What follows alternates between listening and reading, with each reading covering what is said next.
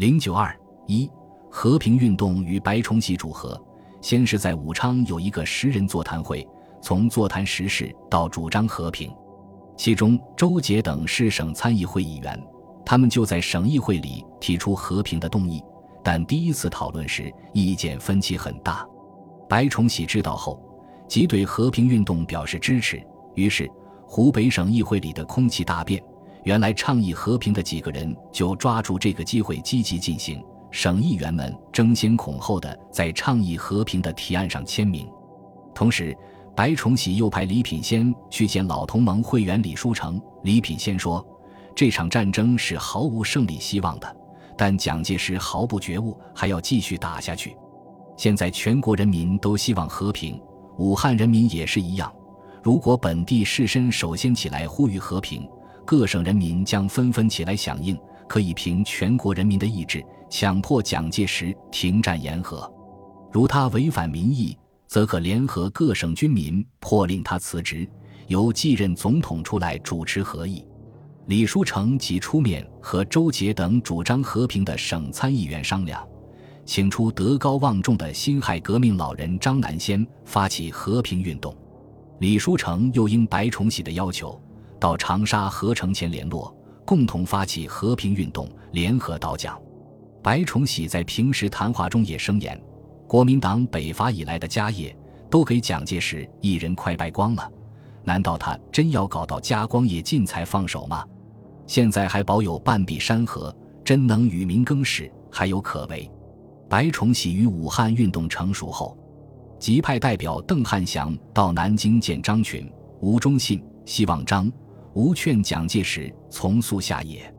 二十二日，张群、吴忠信进谒蒋介石。蒋表示：一，如欲其辞职，必须先有安国保民及不受中共欺诈之办法；二，继任者必须有切实准备，并需正式交替；三，对前方被围之部队，必须救援出险。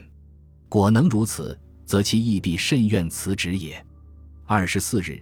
白崇禧从汉口发出害敬电，正式向蒋介石发难，主张和平。民心代表军心，民气犹如士气。莫察近日民心离散，士气消沉，遂使军事失利，主力兵团损失殆尽。倘无喘息整补之机，整个国军虽不辞任何牺牲，亦无救于各个之崩溃。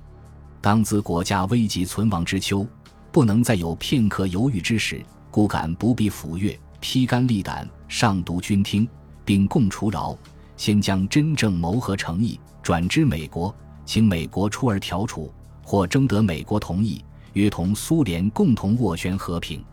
由民意机关向双方呼吁和平，恢复和平谈判。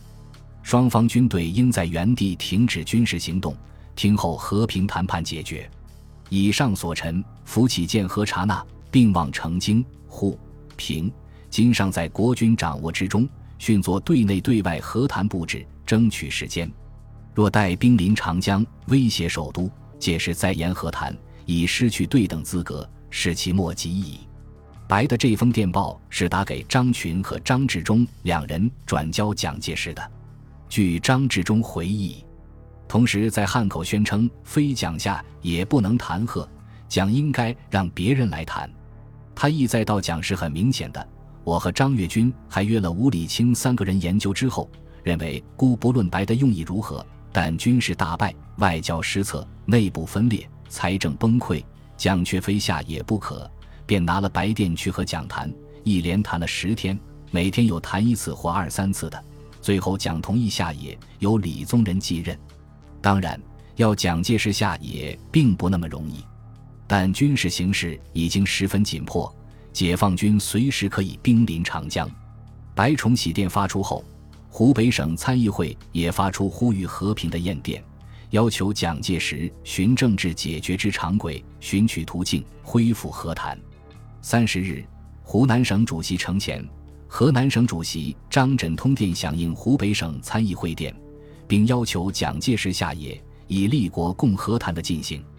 同日，白崇禧也再次致电蒋介石。当今局势战绩不易，何亦困难？故念时间迫促，稍纵即逝。彼亦似应迅将谋和诚意转告友邦，公之国人，使外力支援和平，民众拥护和平。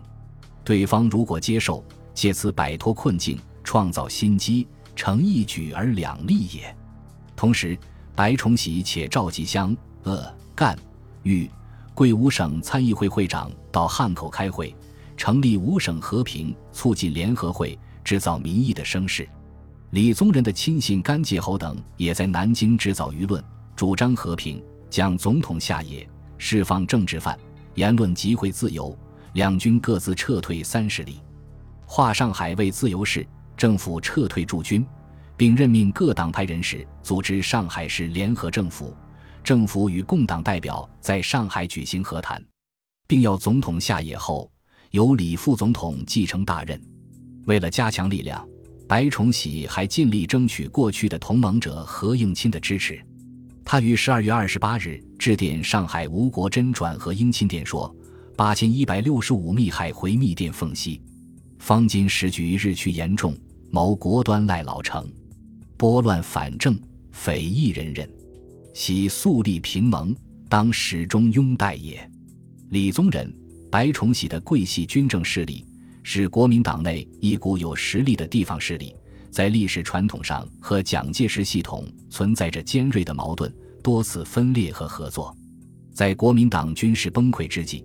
蒋介石系统的军事力量受到了严重的削弱，而桂系的军事力量由于采取了灵活的作战方针，尚无大的损伤。但是，他们的力量并不足以与中共强大起来的军事力量相对抗。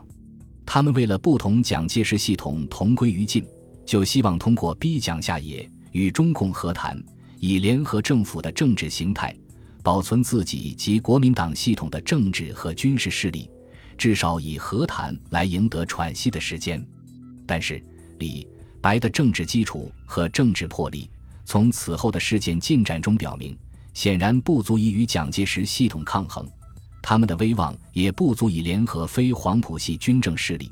事实上，并没有形成前面所述的那种非黄埔系的联合局面。有评论说，白建生的路线。无疑地是在尽量设法巩固桂系自己的实力与地盘，意图在将来中国的政治舞台上，桂系始终成为不到的主角。因此，白建生拉拢了控制着湖南和江西两省的程潜，也和一向在四川有着决定力量的张跃军表示了联系。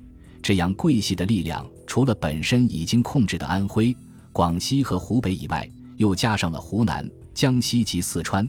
这些就是桂系将来在中国政治舞台上的资本，也就是今日李代总统的有形力量。这种力量当然只是纸上谈兵，因此，桂系想在夹缝中寻找独立生存的余地，只是死中求活的一种勉强的努力。而且，桂系虽以李宗仁为首，但当时的军事实力掌握在白崇禧手里，因此，核战的决策又实际为白崇禧所操纵。危机的严重性、力量的单薄、政治经验的不足，都使白崇禧表现得十分浮躁。蒋介石在其主力部队被解放军歼灭之后，要以现有的政治和军事形态指挥对中共的有效抵抗，以心有余而力不足。但是，瘦死的骆驼比马大，桂系要真正到蒋实力并不充足。不过，蒋介石面临着国民党内的分裂，在他的一生中。再一次采取了以退为进的策略，决心下野。事后，蒋经国追溯蒋介石的策略心态说：“甲党政军积重难返，非退无法彻底整顿与改造；乙打破牛死不活之环境；丙另起炉灶，重定革命基础。”但这三条不过是事后的溢美之词。当前的政治利益。在于避开国民党内和美国方面攻击的锋芒，让主和派充当前台，等待主和派的失败，为自己重新集结残余势力，组织抵抗的前提。蒋介石毕竟比桂系有着更丰富的政治经验和政治基础。这时候，中共的力量已经壮大起来，决心把革命进行到底。对于国民党内以保存国民党军政势力为前提的和谈活动。早就保持着高度的警惕，对于中间派的第三条道路的主张，也持严峻的批判态度。早在一九四七年十月二十七日，中共中央曾就国民党内的和平运动对党内发出指示：刘航琛组织和平统一大同盟的方案，完全是在美帝蒋宋指使下来做缓兵计的阴谋。请蒋暂避，保持现状，维护正统，缩编共军，既不清算，又不惩处。成则可造成拉拢一切对蒋不满的地方势力及中间党派来与我们对立，迷惑人民，孤立我党，待机反攻；不成则推保粤、桂、川、滇、黔、康，在自卫口号下不许我军入境。表面上造成鼎足之势，实际上是为蒋介石反动统治制造缓冲地区和后备力量。这是一箭双雕办法，不但何应钦。白崇禧这类人可以伪装反蒋，就连宋子文、张群、张治中、朱家骅这类嫡系都可以出头反蒋，其目的就在混入反蒋阵线，组织拥蒋力量。我们对于这类阴谋，只有揭露反对，借以测验反蒋派别及人物之真伪，唤起人民大众更进一层的觉悟，绝无拉拢之理。